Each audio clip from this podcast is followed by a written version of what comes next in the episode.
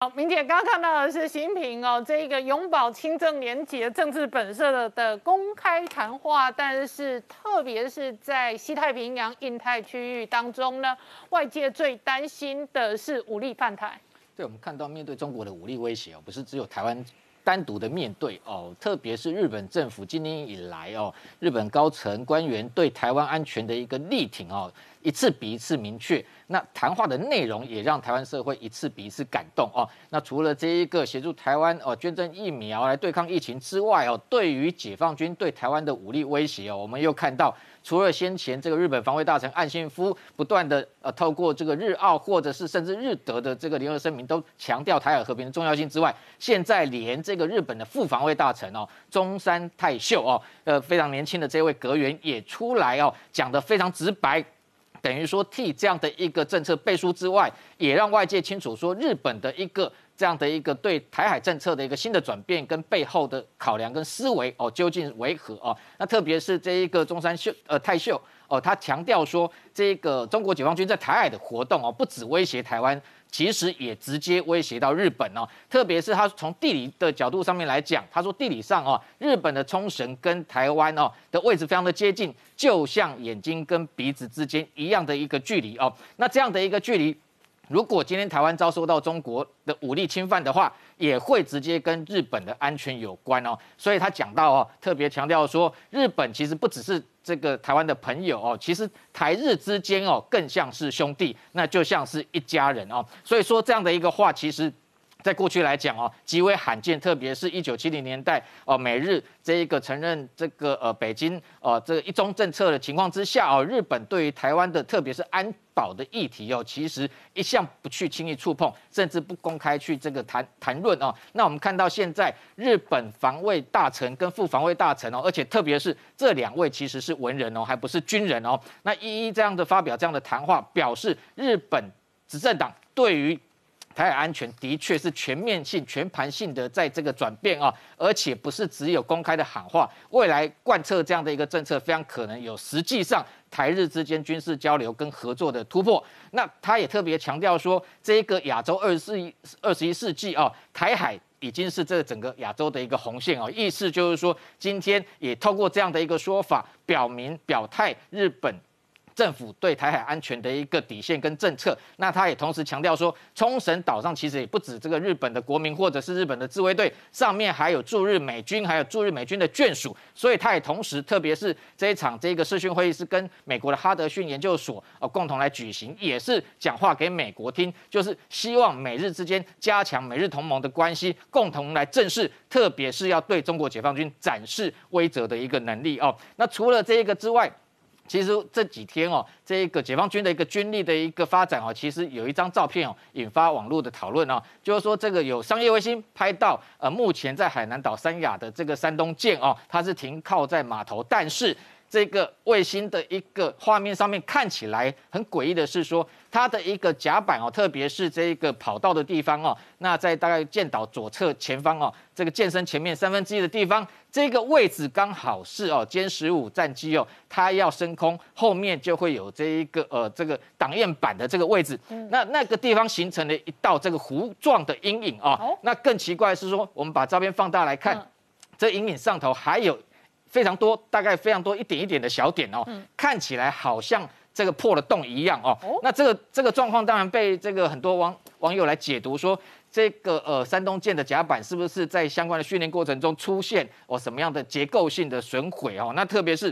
因为过去像这个山东舰，它仿造的这个俄罗斯它的唯一一艘的这个扩组。库兹涅佐夫号哦航母，其实在二零一八年曾经就在维修过程中被起重机有掉落砸破了一个这个大洞，在甲板上变成一个大洞，还被中国网友这个笑翻哦。那后来甚至二零一九年还发生大火，那这次当然也有网友在这个推测说有没有可能山东号也发生类似的状况哦。不过我们从这个，因为它是商业卫星，它的解析度哦。其实并不高哦。那这个弧弧形的这个阴影哦，如果就我个人来研判哦，当然网络上有非常多不同的一个推测。第一个，当然因为那个位置刚好是在歼十五它要升空前哦，点燃后燃器的一个位置的一个稍微前方哦，所以有人认为说这一道阴影会不会是这个呃发动机这个点后燃器产生的一个烧痕，这个呈现出来的一个阴影哦。不过如果我们真的去观察的话，像这个两个跑道，因为它它这位置。左右各自有个跑道，那各自有个挡焰板。如果是后燃器的一个烧痕的话，应该不会呈现连接的状态哦，应该是各自分开哦。那当然还有另外一种可能性，其实后来有不同的角度也看这个阴影到底是呃什么样的一个状况哦。我个人其实比较倾向推测说，它这的确有可能是非常恰巧的是什么？是这一个甲板的工作人员哦，因为它上面的一个一个小黑点，你如果不仔细看的话，会以为它好像是被这一个类似这个凿穿的一个黑洞，但是其实也非常可能像是人头哦，所以有可能是整组的这一个甲板清洗工作小组在进行 FOD 的一个甲板清洗的一个这样的一个任务哦。那这个阴影在外界看起来，因为商业卫星的解析度不高的情况之下，可能会误认为它变成一个塌陷的状况。那当然有待进一步有更好解析度的卫星去做判读哦。但是无论如何，不管怎么样。山东舰基本上来讲，就是中国解放军对外展示军力的一个工具。那真正要用在台海，其实我个人认为效益非常有限。那我请教石板明夫先生哦，怎么观察台湾？事实上是美中疫苗大战的战场。那这一次呢，日本也围堵中国，也这个加速提供亚洲其他国家疫苗。对，我觉得最近呢，日本决定就是第二批的一百万剂。那当然能不能七月八号到场？这个谢大使说不能说呢，我们就先不能说吧，因为这个很还有很多变数。但是这一次呢，很明显，我觉得中国的呃反对的声音，中国就上次第一次的时候，中国用一些外交的方面给了日本一些压力，但是这次这个压力已经构不成什么一个很大的呃问题了。但是现在困扰日本的就是说。呃，为什么总给台湾？这个作为日本，等于说日本现在属于在自由阵营的亚洲的老大这这种方嘛，在各国都要找日本要要要这个疫苗。那么，因为在全世界看来，台湾的疫情并不严重嘛，感染率不到千分之一。那么现在疫情也得到了 控制，而且上次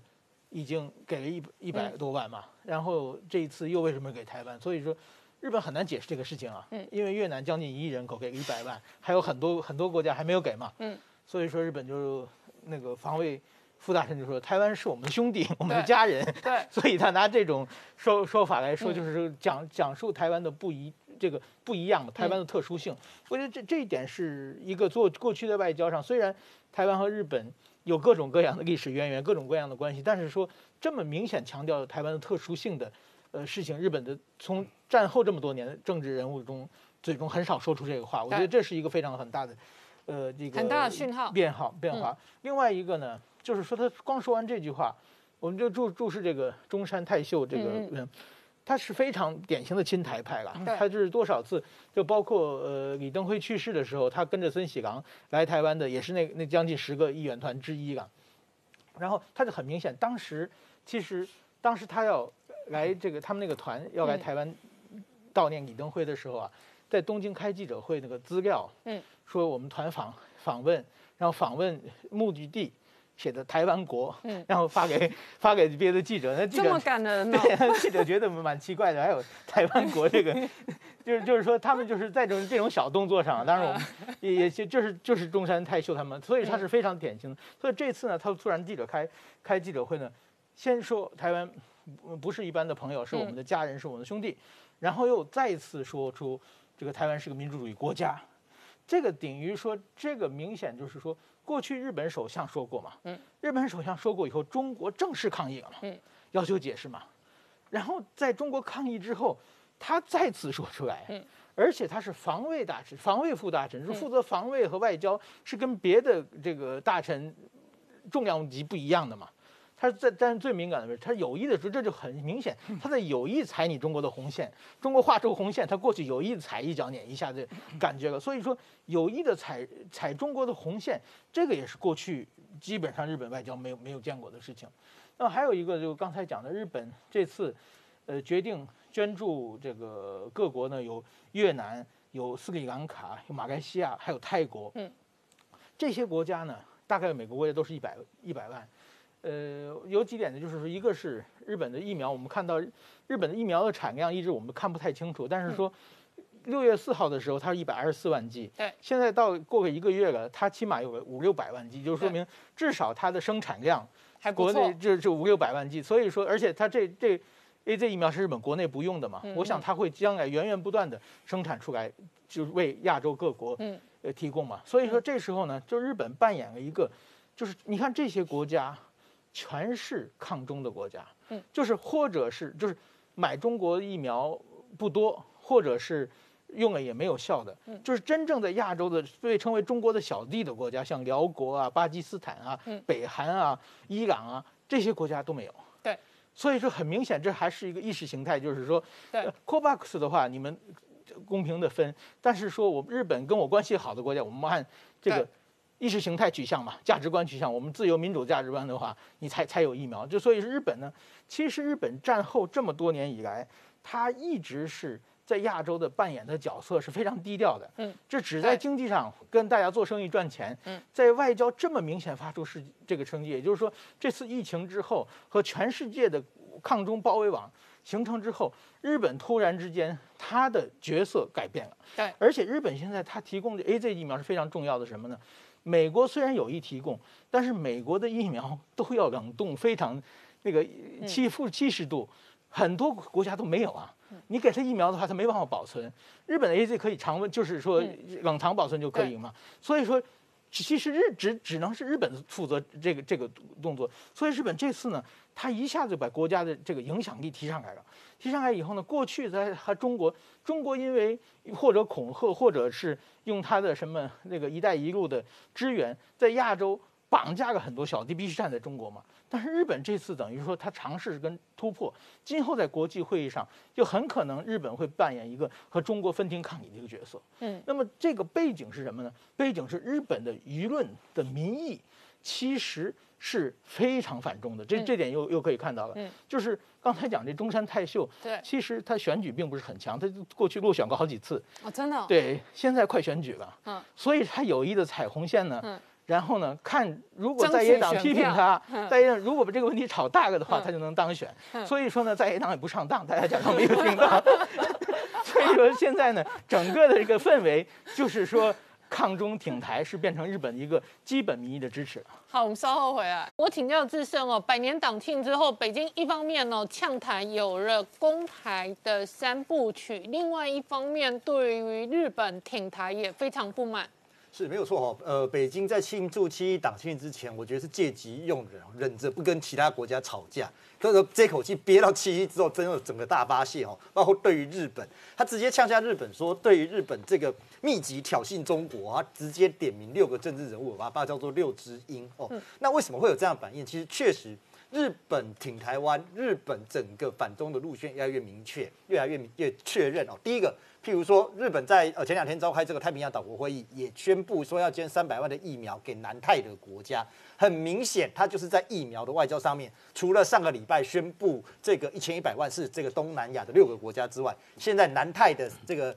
呃国家又增加了三百万。很明显，它在跟中国进行疫苗外交的抗衡。这第一个。第二个，呃，大家一定还记得这个日本的现呃现任的副防相这个中山呃泰秀，就我们画现在画面这个。嗯，对他其实七零后哦，他才五十岁，非常年轻的一个这个这个这个日本的政治人物哦。他上礼拜才公开讲说，台湾不是朋友，台湾是兄弟哦，台湾是一个必须要被保护的民主国家哦。他讲完之后，其实是以日本的，你把他讲副国防部长以这么明确的姿态来表达，当然引起中国的不满。果然在七一之后。中国的这个呃《环球时报》，他直接点名六只鹰。嗯，其实他六只鹰他是其中之一，他是最年轻的那个小鹰哦。可是我就从从他开始他是很有潜力的哦，非常非常潜力。五十岁年轻性岁，而且长得很帅，现在网络圈粉无数哦。对，而且他再来，因为他五十岁而已嘛，所以再来他的前政治前途是不可限量的。那他也是去年唯二两个跟着这个森喜朗来呃这个当时李登辉过世的时候来悼念李登辉的两个主要的日本的官员，一个就是他，一个就待会我讲到岸信夫。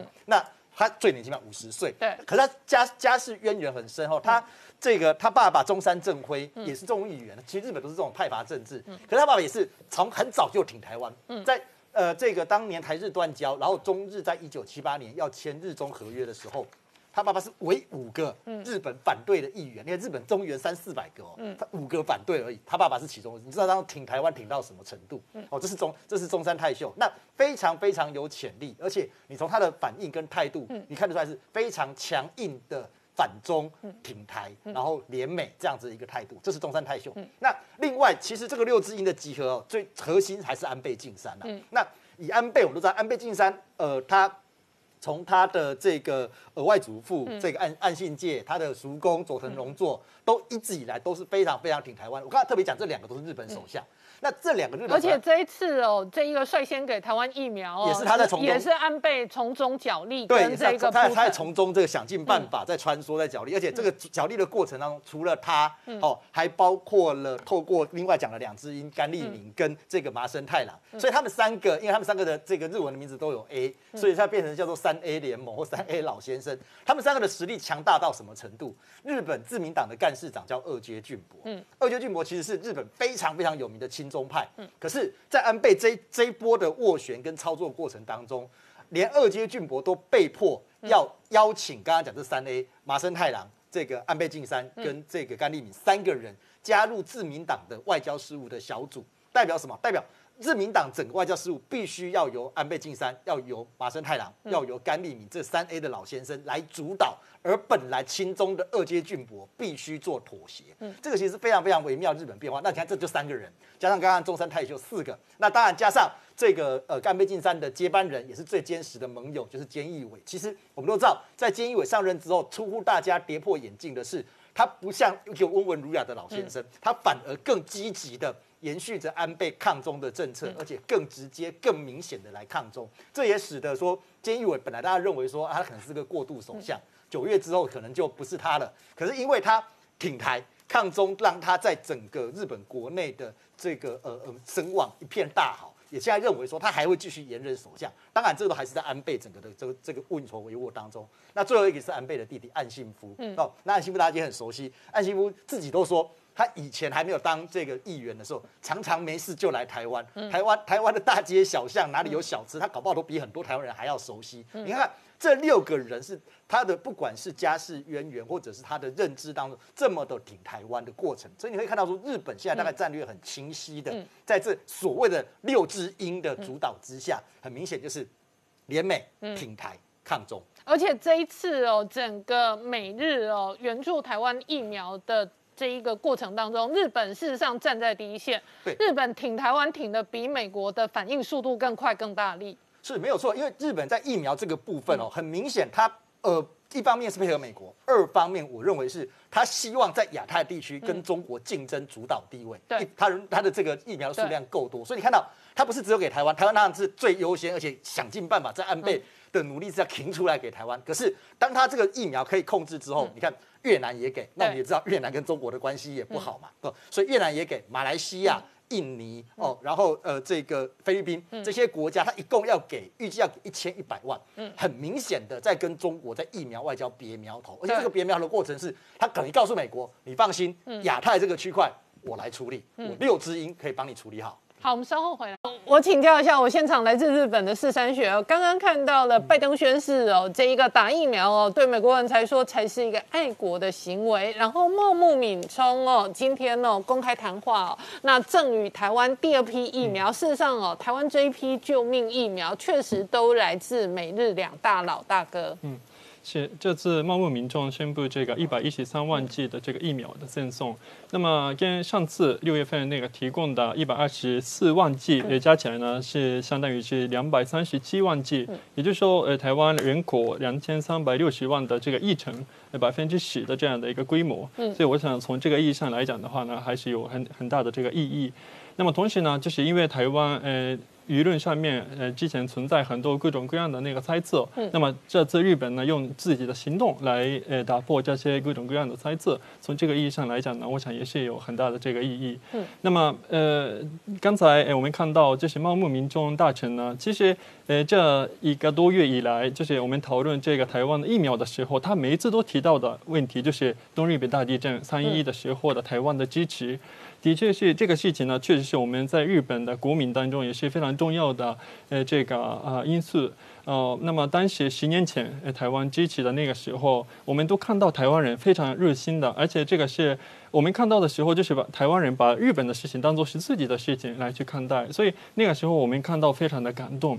那么现在我们应该可以说是台湾现在面临困难的时候，要去帮助台湾，呃，有这样的一个意思在。所以我想这个也是很很有意思、很罕见的一个现象，就是说日本国内，呃，当然日本也有这个在野党跟执政党，那么这两边的这个这个攻击呢，也是有时候是也是炮火猛烈了。但是关于台湾的事情，那上次我们国会里面看到很很有很有意思的一个现象，就是说。在野党的立宪民主党的国会议员敦促日本政府赶快把疫苗送给台湾，嗯，有这样的一个情况，所以可以说是这个事情，就是支持台湾这个事情呢，是可以说是日本国内的国民的共识。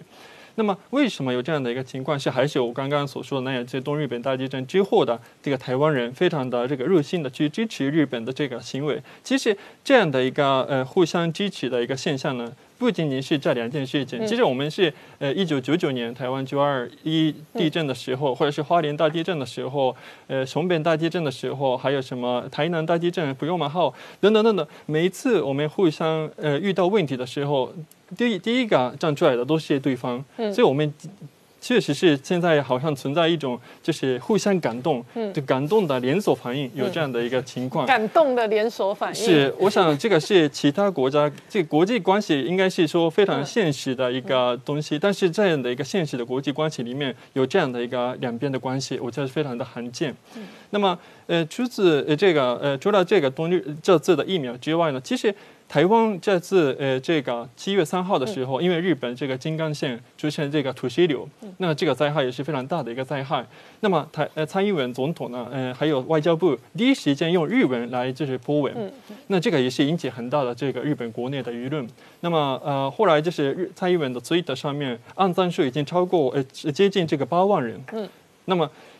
通常日本的政治家就是也是用那个 Twitter，但是差不多顶多也是几千。左右，但是这次参议文是八八万，所以这个规模是相当的高。那可见就是日本国民非常的关心，呃，这个台湾的这些支持。那么同时呢，这些呃台湾的资源方面，我想这个 NHK 啊，还有那个其他的媒体也是第一时间报道。所以可见呢，确实是我们呃互相之间有这样的一个感动连锁的这样的一个关系。嗯，那除了疫苗的这一次哦，台湾得到很大的来自日本的帮助之外，另外一个哦，我观察到是日本现在执政的几个核心人物，包含今天传出来的是副首相这一个麻生哦，对，他最新的谈话说，中国如果犯台的话，美日都应该一起捍卫台湾。那包含了过去防卫大臣岸信夫。或者是这个副大臣哦，中山泰秀都有非常捍卫台湾，特别是捍卫台海安全的公开谈话。是，呃，麻生太郎也是在日本国内的这个政治上面非常重要的一个人物。他也是呃，不仅仅是这个财务大臣，也是这个国安会的议员，所以他对这个国日本的国安战略方面呢，也是起到非常大的作用的一个人物。那么这次他呃，确实是在呃这个呃这个。冲绳县的这国会议员的这个聚会上面讲到，呃，说这个台湾的这个问题，而且说这个台湾的这个问题呢，可能会呃，就是涉及到这个呃，这个影响到日本国内事态的一个这样的一个事态，所以可能会要呃行使这个集体自卫权的这样的一个说法。但是呃，是不是日本政府呃这个现在已经从原来的这个模糊的战略呃转到这个？战略清晰这样的一个战略，呃，是不是这样？我们还是要观察。因为现在就是日本，呃，今天日本政府的一个说法也是还是有一点就是模糊的地带，所以我们这个地方呢还是要就是冷静的去看待。但是不管怎么说，我想很重要的一点就是说，呃，不仅仅是这次的麻生太郎，还有上次的中山泰秀，很多日本的国会议员确实是开始，不仅是国会议员，还有这个政府的官员也开始就是站出来讲一些台湾相关的这个问题。这个是我觉得新的变化，以前就是没有出现的一个变化。那么很重要的一点就是说，日本国内呃确实是也面临了一个很大的威胁。那包括这个冲绳的问题，冲绳这个日本的领海周边也是出现很多这个中国的，呃，包括这个公务船只啊，还有这个呃军舰等等，所以这个中国的威胁这个事情呢，确实是我们日本也是面临的的问题。那么，所以这次马生太郎也是在冲绳县出现的国会议员的这个聚会里面，就讲出这样的话，也是有他的这个呃这样的一个呃逻辑性存在。嗯，好，我们稍后回来。好，我请教一下董老师哦，解放军有能力消灭自卫队吗？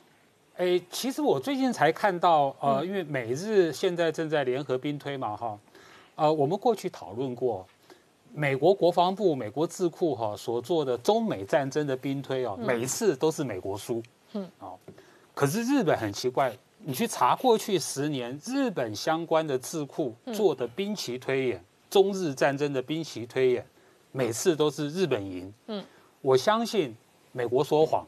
日本是真的，哦。但是日本也有弹书，他是说以日本的海空军啊来来比这个这个这个中国现在的海空军的话，那么日本会赢。甚至日本的前防卫大臣我还记得，按照日军现在的实力的话，三个月可以消灭啊这个中共的舰队，三个月之内。不过我我我是要这样讲哈，就是说呃，因为日本的官员挺台啊，等等于是说啊保台这个话你讲的很多了，呃，过去很多次，我相信未来也一定还有，呃，像他的这个副防卫大臣中山秀太，他在六月底他才刚刚讲过，他说我们日本跟台湾不是朋友，嗯，是兄弟，民主国家要相互保护。如果台湾有事，日本的冲绳也会跟着有事，美国也会跟着有事。好，那这一次的这个麻生太郎他讲的话哈，有一个关键点，他是这么说的，他是说如果台湾有事的话，要依安全保障相关的法制行使集体自卫权。嗯，这是一个新的说法，这什么意思？我们都知道啊，这个以前只把台湾单纯的说哦，台周边有事嘛，哈，日本的周边有事，包括台湾，那就等于日本有事。嗯。可现在是集体自卫权，其实集体自卫权是一种集体安全的观念。麻生太郎这个话是在暗示要把台湾纳入美日的集体安全体制。嗯。它其实是有这个含义的哦，所以难怪这个呃胡锡进哈这个。这个中国的呃《环球时报》的总编哈，他又跳出来，嗯，啊放话，哎，我们之前呃讨论过胡锡进，我我从头到尾就认为他是一个高级黑，嗯，他专门在黑习近平。他这次怎么说？他说日本，你如果敢参战的话，我会消灭参战的啊日本的自卫队，嗯，我还要攻击日本的自卫队的陆陆地上的军事基地以及。啊，军事设施，嗯，这个话讲这个话就像三军总司令，这是三军总司令讲话，这什么意思啊？原来哈，就是说台海如果发生战争哦，对美国跟日本来说，它到底是一个有限战争，它或是一个大规模战争，嗯，这是一件非常严肃的事情。你如果只是消灭啊这个日本的自卫队战争，呃，自卫队的这个这个军呃参战的这个军队。那你是有限战争，可是你现在先放话了，我不但要打你参战的，我还要去攻击你的陆地，这就是大规模战争。那讲这个话，其实哈就是在给习近平将军，嗯，就跟以前胡锡进呢，也是在印度的问题上，也是给习近平将军。胡锡进这样的讲法哈，其实会促使美国跟日本，乃至于台湾。或是说亚洲相呃相关的国家会更加的团结一致，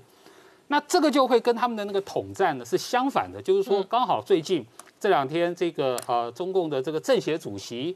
哦汪洋他召开了建党百年的这个座谈会嘛，里面又在讲统战的，统战是什么？统战呢啊是要巩固壮大他们的中共的爱国统一战线。统战呢是要团结台湾啊，来促进统一的。所以呢，哈，我们过去讲过，好，就是说统战呢是有政治目的的，在交朋友。什么样的政治目的？讲到这个交朋友，它是有方法的，它是要团结、分化、打击的，有这三步骤，这个才叫做统战。先团结你，团结你以后呢，还要分化你们，然后呢，这个争取多数，打击少数嘛，这个叫统一战线。的这种策略，可是今天因为这个习近平他的这个战狼外交，他的强势外交，包括胡锡进这么一伙人，你你这样到处在国际社会乱放话，你是在反统战。就是说，你反而促成了国际社会现在不是有哦，美国拜登政府在在组织民主同盟，在组织我刚才讲的集体安全。所以呢，你在国际社会上的中共把自己的朋友搞得越来越少，把自己的敌人搞得越来越多，而且一天到晚对敌人喊打喊杀的。嗯，我相信呢，这些东西呢，哈，第一个对中共的国际这个地位、国际的外交是不利的。第二个呢，其实你在反统战，你在给习近平难堪。好，我们稍后回来。那我请教石板明夫先生，今天事实上传出来，日本可能再度我赠送台湾第三批疫苗。呃，对这个，我觉得我以前就说过嘛，第一批这个绿色通道建立以后，以后只要台湾的疫苗不够的话，就可以从日本拿。这个，真是感谢啊。对，所以我觉得怎么说呢？这一次疫情啊，我我我我感觉是等于说。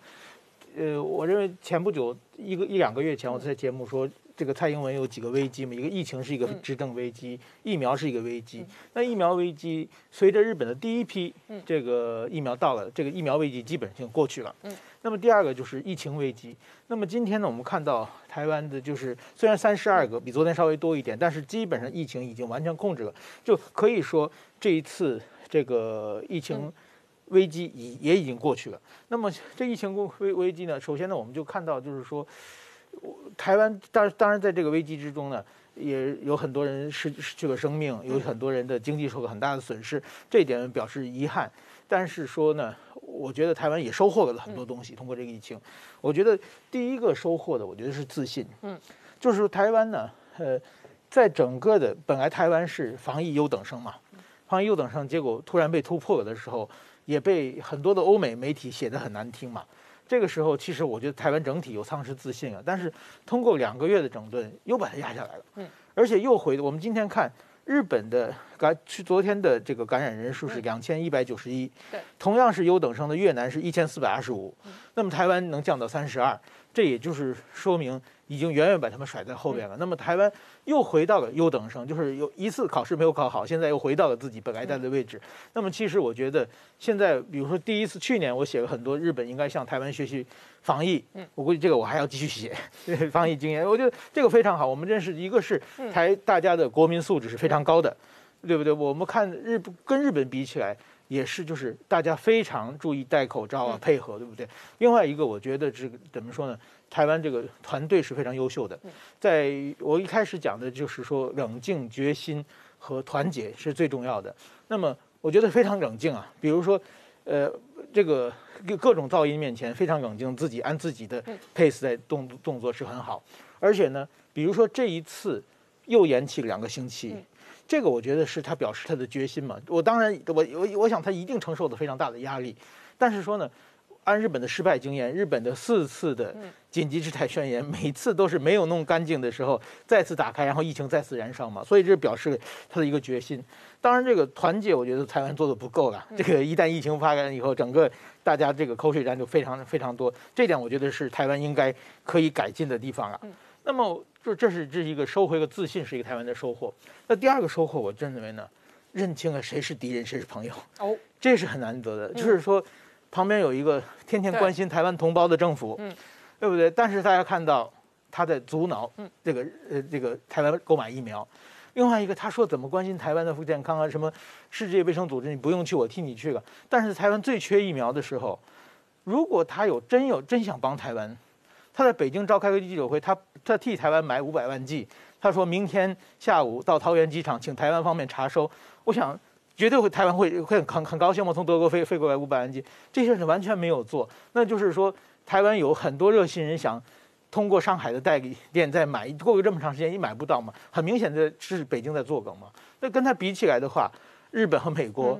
就会钻出来嘛。这这讲我我觉得台湾过去有很多人对对岸。存有幻想，现在这一次通过这次也能看得很清楚了。然后呢，就是日本和美国是台湾的朋友，嗯，这点。然后呢，我觉得还有一点呢，就是说，其实，在日台关系上有一个非常大的通波。对，日台过去就是朋友，但是这次一连串的表现呢，就说明日本在台湾议题上可以不在乎中国了。这是疫情呢，基本上不管是台湾。参加这个世贸世界卫生组织的事情，而且还有多少次的，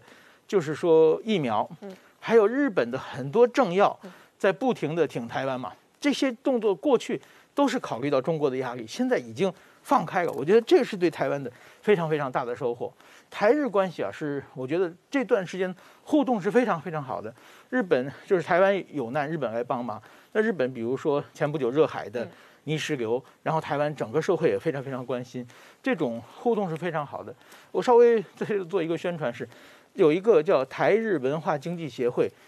就上次的产经新闻登了两个广告，效果很好。现在有一个常年从事这个台日交流的台日文化经济协会呢，他在办日本奥运会开幕之前。再登一个广告，给日本送温暖。现在日本在四面楚歌的情况之下召开奥运会，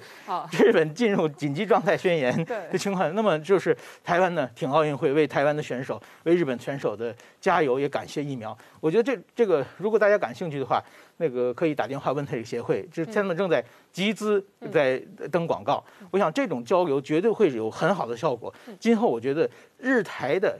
关系的突破，可能是这次疫情台湾得到最大收获之一。嗯，好，我们稍后回来请教一下我现场来自日本的四山学，你怎么观察这样的中日关系？那当然哦，这里头很大的原因是因为台湾，特别是哦，北京内部跟中国网络上相当多的频道或者评论或者言论，对于接二连三哦，日本捍卫台湾，那对台湾相挺哦，表达了非常大的不满。嗯。对，呃，的确是中国国内本来就有这个反反日这个情绪存在，因为是由于是这个历史的因素，所以一旦点火了，就很容易就是编辑到就是全国。那么这种情况，我们二零零五年还有二零一二年的两次的反日游行当中看得到。那么当然也有这个背后还是有官方的色彩、官方的这个影子。那么这次是否真的有这样的一个官方的这个意图存在？这个我们还是要就是呃持续来去观察。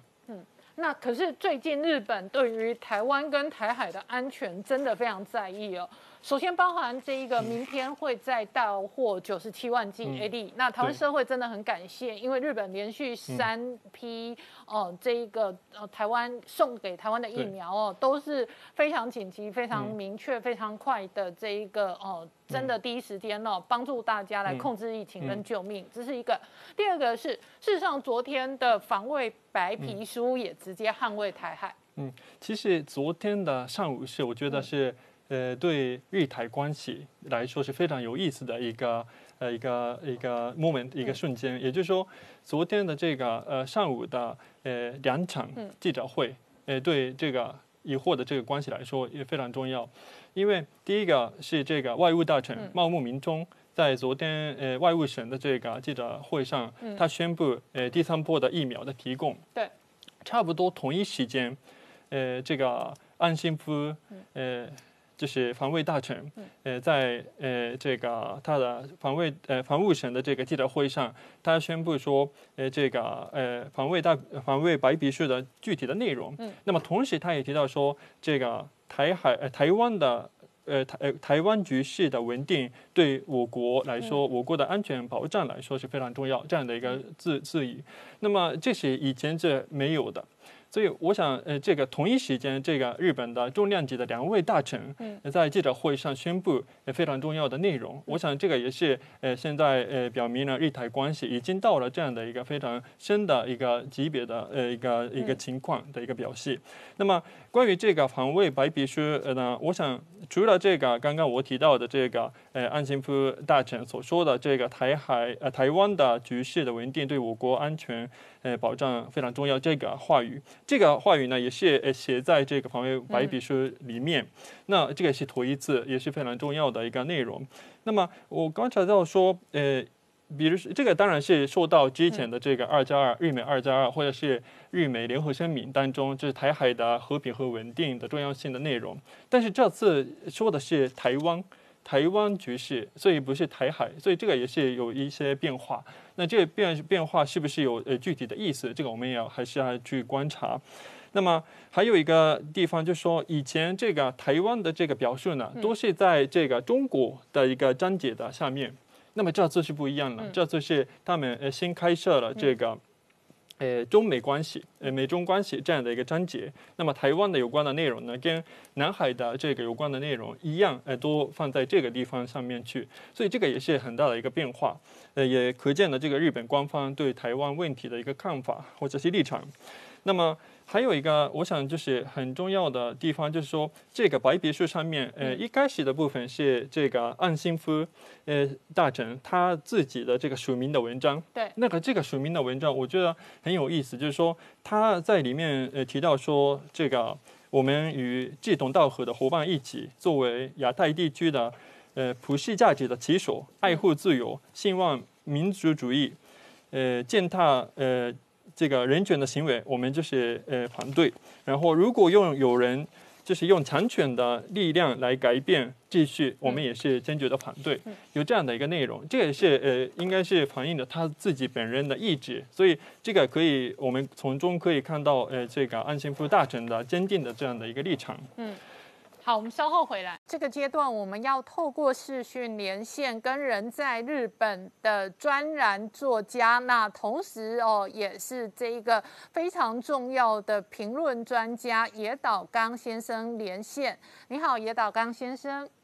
哎，你好，大家好。好，那先就这个今天哦，日本赠送台湾第三批疫苗高达九十七万剂哦。那过去一个多月以来，合计赠送三百三十四万剂哦。先真的是非常谢谢日本。那请教野岛刚先生哦，怎么观察这一次哦？那又突然哦，给台湾一个意外的礼物，意外的惊喜。就是呃，因为作为作为一个。呃，日本人来说，也是我们我我看到台湾台湾人很高兴，就呃对日本的一个赠送疫苗的事情，就是表示很很多的很多的感谢，就是连我的很多呃连续的朋友啊，都都跟我讲，就是谢谢谢谢。就是有一点就是不好意思，因为这都是日本政府的决定，嗯，但是呢，就是我我相信这一次的呃三次的这个赠送疫苗的事情是。呃，相当程度代表呃，目前我们整个的日本社会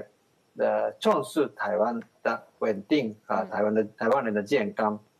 那因为跟其他国家比较起来，就是例如说越南或者是其他也是东南亚的国家，也日本也陆陆续续的赠送疫苗，但是呃，这个数量上和一个速度上，我觉得台湾是一种都是一种例外的啊，例外的快，例外的多。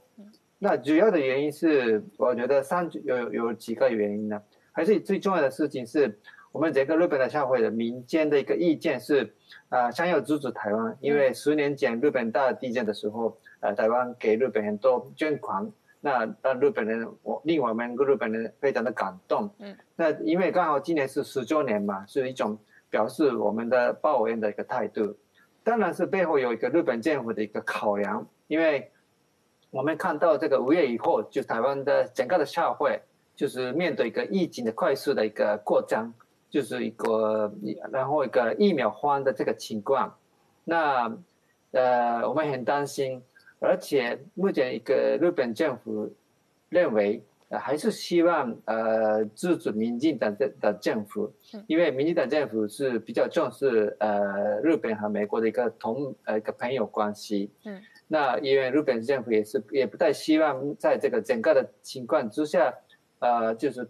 台湾也不要太呃接近中国吧。嗯。那么呃要想要支持这个，他们也不能公开的这么讲，但是呃我我看得出来是他们想要支持民进党政府。嗯。所以呢，现在真的是台湾社会就是开始批评呃民进党政民进党政府呃这个缺少疫苗的时候，那刚好日本。方面就是有一些，呃，日本我们目前是比较可以就是提供给外国的一个一些疫苗，所以呢优先给台湾，嗯，三次，这个是很呃，我觉得一个也背后一些这样的一个政治外交的一个考量在里面。嗯，那野岛刚先生再请教你，事实上哦，前天日本公布防卫白皮书里头哦，也特别强调说台海和平对于日本至关重要。那这一个部分的和平，特特别是捍卫台海和平的意见，你怎么看？就是因为第一次吧，日本的防卫白皮书一直以来是对这个两岸的或者是台海的事情是表示一个比较客观中立的态度。嗯，那么这一次很第一次明显就是提到呃，明远提到台湾。嗯，这个嗯，我觉得这个含义是非常的意义很大，因为呃一直以来是这个防卫丁对这个也一个有一个想法，不想被卷入到这个。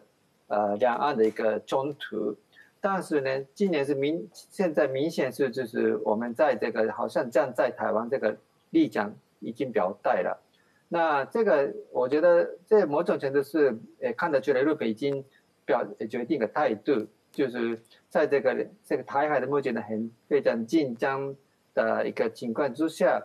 就是日本呃到底是站在哪一方面？那我们还是很重视呃。呃，维持现状。那呃，希望中国不要，就简简单来说是，我日本真的是不希望中国的中国要打台，不要打台湾。那为了这个达到这个目的，之前是日本是比较保持一个，嗯，比较一个，呃，怎么说，就是比较一个呃，不用太明显的说说法嘛。不过这一次是比较明显的表态，是哎，我们如果中国。当然是日日本也不希望，啊，真的是战争发生。但是，啊，我们看得出来是最近一两年的这个台海的呃竞争，竞争，就是竞争跟和一些中共的态度是有所危危险。那我们日本政府是下一个决心，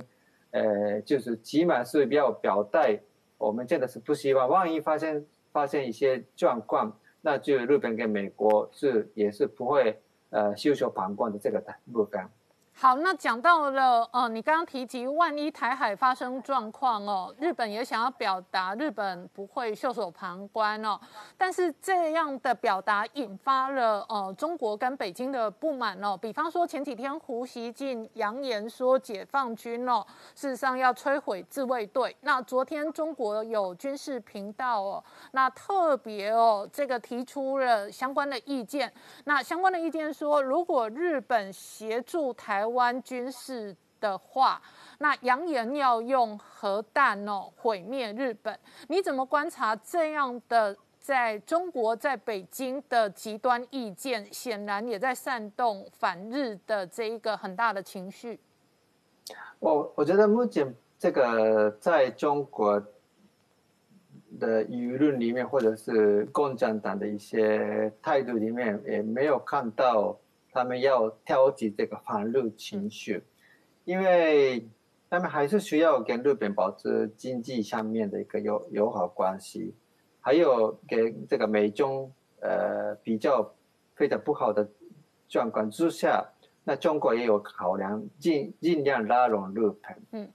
在这个情况之下，中国一直都希望跟日本呃就是也。邀请日本的首相到中国去访问，这个也是一种美中关系之下的一个中日关系的一些这个情况。嗯，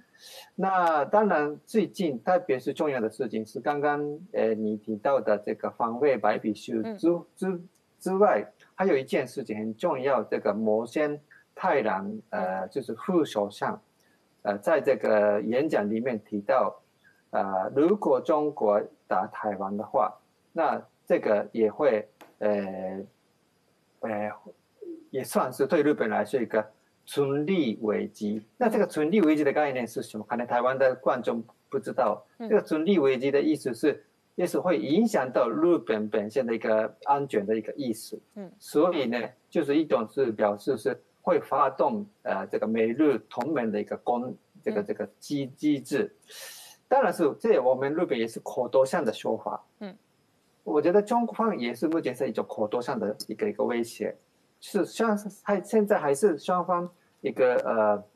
隔空放很多一些就是比较呃比较极端的一个意见来呃这个看看双对方的一个态度，所以呢，我们日本目前也当然是知道这个中国的一些军人比较凶败的军人讲话讲到一些不好听的话，嗯，不过我们还没有那么的重视，因为这是一种。一种一个也是放弃觉的这个感觉。嗯。